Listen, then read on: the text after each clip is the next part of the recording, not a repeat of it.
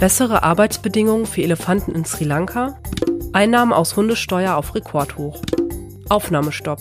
Tierärzte im Norden an Belastungsgrenze. Heute ist Montag, der 11. Oktober und ihr hört das Tierschutz-Update. Herzlich willkommen. Ich bin Hanna Hindemith und das sind unsere Themen für diese Woche. Schwere Bäume schleppen, Touristen als Reittier dienen oder bei religiösen Festen Reliquien tragen. Das Leben der rund 180 sogenannten Arbeitselefanten in Sri Lanka ist alles andere als tiergerecht. Tierschützer kritisieren die Zustände schon seit Jahren. Doch nun könnten sich zumindest die Arbeitsbedingungen für die Dickhäuter ändern, denn in den kommenden Wochen soll ein Gesetz dazu in Kraft treten. Dann dürften Elefanten nur noch vier Stunden am Stück Bäume oder Menschen tragen. Und das auch nur bei schönem Wetter und tagsüber. Elefantentransporte müssen langsamer fahren und dürfen nicht länger als zwölf Stunden dauern. Außerdem müssen Elefantentreiber bei der Berufsausübung nüchtern sein und eine Ausbildung absolvieren. Aber profitieren die Elefanten wirklich von dem Gesetz?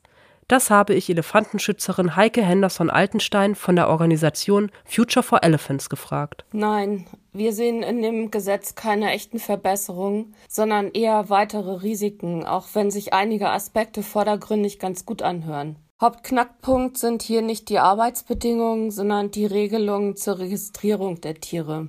Wir befürchten, dass die neuen Vorgaben als Weg genutzt werden, um noch mehr wilde Elefanten einzufangen und abzurichten. Die Tempel haben bereits angekündigt, dass sie mehr Elefanten brauchen. Das neue Gesetz macht es womöglich leichter, jetzt auch illegal wild gefangene Elefanten legal registrieren zu lassen, denn die Zusammensetzung der Genehmigungsgremien wurde zum Vorteil der Elefantenindustrie geändert. Im Corona-Jahr sind die Deutschen auf den Hund gekommen. 5,4 Millionen Haushalte haben sich 2020 ein Haustier angeschafft. Am beliebtesten waren dabei Hunde. Und das ließ auch die Kassen der Gemeinden klingeln. Die Hundesteuer brachte im vergangenen Jahr nämlich einen Rekordwert von rund 380 Millionen Euro ein. Für die Städte und Gemeinden bedeutete dies ein Plus von 2,7 Prozent im Vergleich zum Vorjahr, so das Statistische Bundesamt. 2019 hatten die Einnahmen aus der Hundesteuer bei 370 Millionen Euro gelegen. Und der Trend scheint sich fortzusetzen. Denn allein im ersten Quartal 2021 lagen die Einnahmen aus der Hundesteuer mit rund 159 Millionen Euro rund 8,4 Prozent über den Einnahmen des Vorjahresquartals. Der Haustierboom während der Corona-Pandemie betrifft allerdings auch die Tierärzte in Deutschland. Es gibt nämlich so viele neue Haustiere, dass die Veterinäre im Norden des Landes mittlerweile an ihre Grenzen stoßen und keine neuen Patienten mehr aufnehmen können. Tierbesitzer müssen dann länger warten, bis es einen freien Termin gibt.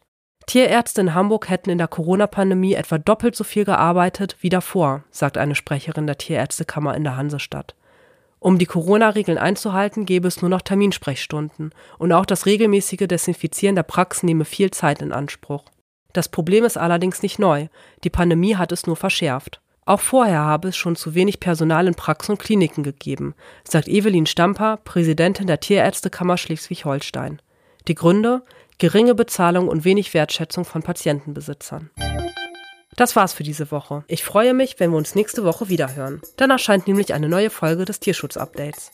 Wenn ihr die nicht verpassen wollt, solltet ihr diesen Podcast unbedingt abonnieren. Ihr findet ihn zum Beispiel bei Apple Podcasts, Deezer oder Spotify. Ich danke euch fürs Zuhören. Bis nächste Woche.